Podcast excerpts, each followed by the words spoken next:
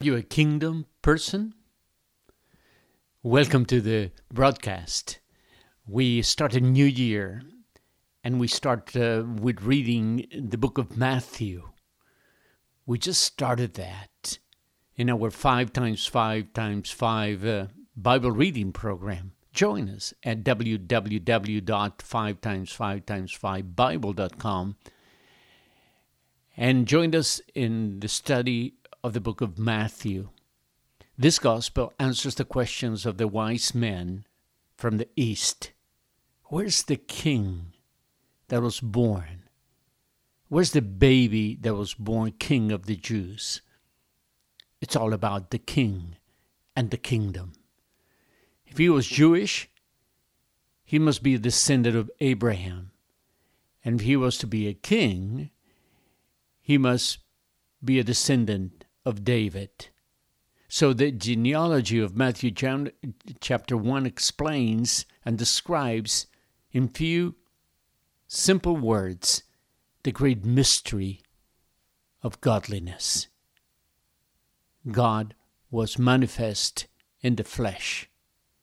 And he describes the, the ancestry of Jesus from Abraham to Joseph angels explain to Joseph the mystery of incarnation and guide him by revelations to protect the child from Herod, fleeing to and then returning from Egypt. In chapter 3, the kingdom is announced by John the Baptist preaching, Repent, the kingdom is near. The Holy Trinity is present in that inaugural day. Jesus was being baptized by John. The Father's voice from heaven was heard, and the Holy Spirit descended like a dove. In chapter 4, Jesus responds to Satan's temptation with the scriptures. Three times he says, It is written.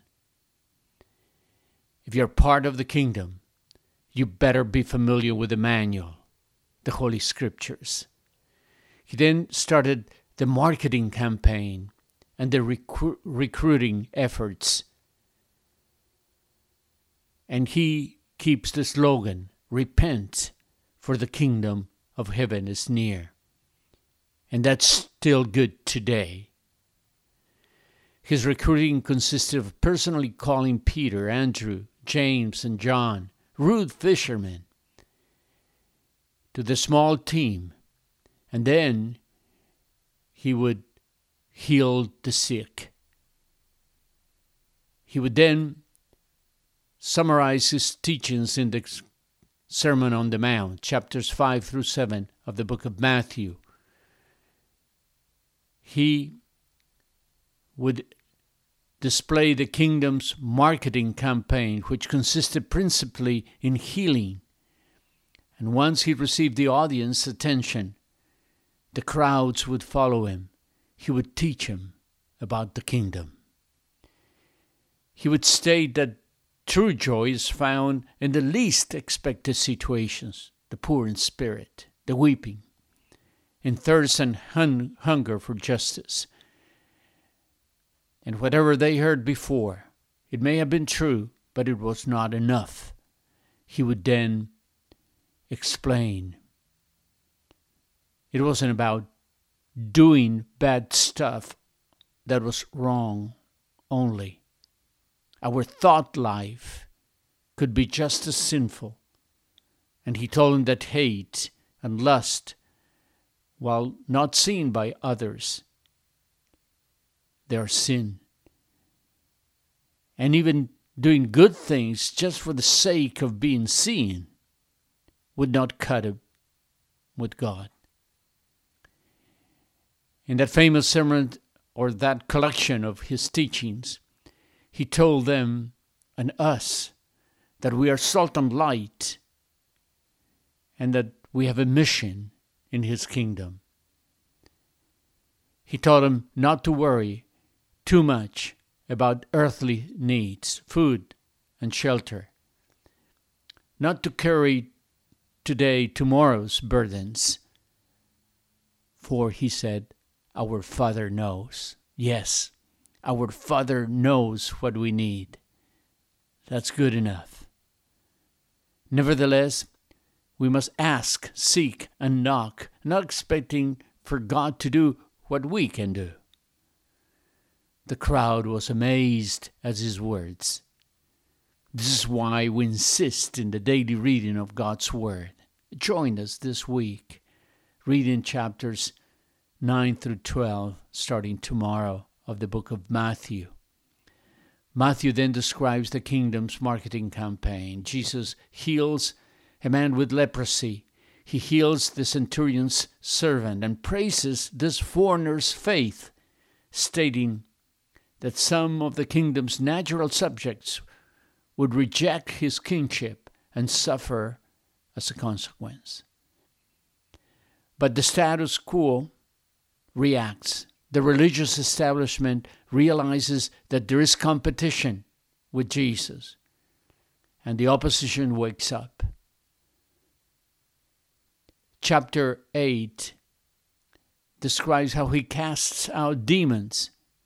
His kingdom now is on the offensive and the enemy knows it. In chapter 9 of the book of Matthew, you'll be reading tomorrow, Jesus healed a paralytic. But he does not stop at healing the body, he forgives the sinner. And the establishment cannot take it. Many sinners came to eat with him. The king is seen as a friend of sinners. And even he recruits a tax collector, a despised publican, as he was saw by them. Then he raised a girl to life. He took her by her hand. He healed two blind men. The crowds marveled. His training course for his staff now included taking them on a brief cruise and watching them react to the wild storm in the middle of the Sea of Galilee. He is sleeping, and they are desperate. He comes the storm. And they are amazed and ask, What kind of a man is this? Even the winds and the waves obey him. The staff is not ready yet, but they're getting it. They were amazed at his words then, but now they're amazed at his power his power over sickness, his power over demons, and his power over nature. In chapter 10, Jesus sent out the 12 as part of the on the job training program. He tells them to proclaim the kingdom.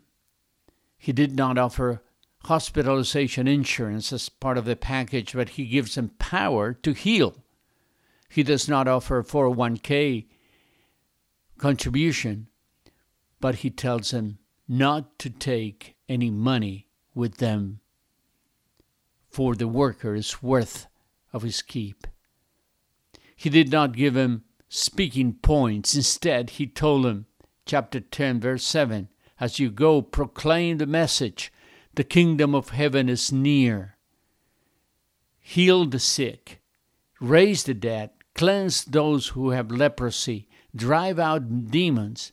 Freely you have received, freely give. And instead, he told him, verse 16, I am sending you as sheep among wolves. Therefore, be shrewd as snakes and innocent as doves. He told them that they would be hated, take him to court, and disowned by their own families. But then he says, Do not fear. Whoever receives you receives me. And in chapter 11, John sent word, John the Baptist John sent word from prison to Jesus asking him whether he was the one. Jesus then spells out the password go back and report to John what you hear and what you see. The blind are received and given sight. The lame walk. Those who have leprosy are cleansed. The deaf hear. The dead are raised. And the good news is proclaimed to the poor. This is what the kingdom and the king are all about. Preaching that Jesus saves, He heals, He restores. And He's telling us to continue the legacy of sharing the good news to those around us. And the good news are relief not only to the poor, but those that are heavy burdened and with anxiety, with concerns about jobs, with concerns about coronavirus, with concerns about the economy, with concerns about family, with concerns about alcohol and suicides. Come to me, all you who are weary and burdened, and I will give you rest, he says. Take my yoke upon you and learn from me, for I am gentle and humble in heart, and you will find rest. Finally, you will find rest for your souls. For my yoke is easy and my burden is light. Are you ready for that? To turn your life over to Jesus, to turn your burdens over to Jesus, to trust Him, for that is what turning your burdens is all about. It's trust, it's faith, it's resting on Him. And if you're carrying a very heavy burden, then remember something is wrong. He promised to carry that burden for you, and instead, He will give you His burden, and His burden is light. Perhaps you have never experienced that. And this is the day, this is the time, this is the way to start a new year, free from sin, from the guilt of sin, from the shame of sin, accepting Jesus as your Lord and Savior, and learning to walk with Him. This is a great moment in history for you to turn your life over to Jesus. Just tell Him, Lord Jesus, forgive me. I repent. Come into my heart. I want to be part of your kingdom. I want to be a messenger of your kingdom. I want to be part of your staff. I want to share the good news. But for that, I need you. Take my burden and give me yours. In Jesus' name, amen.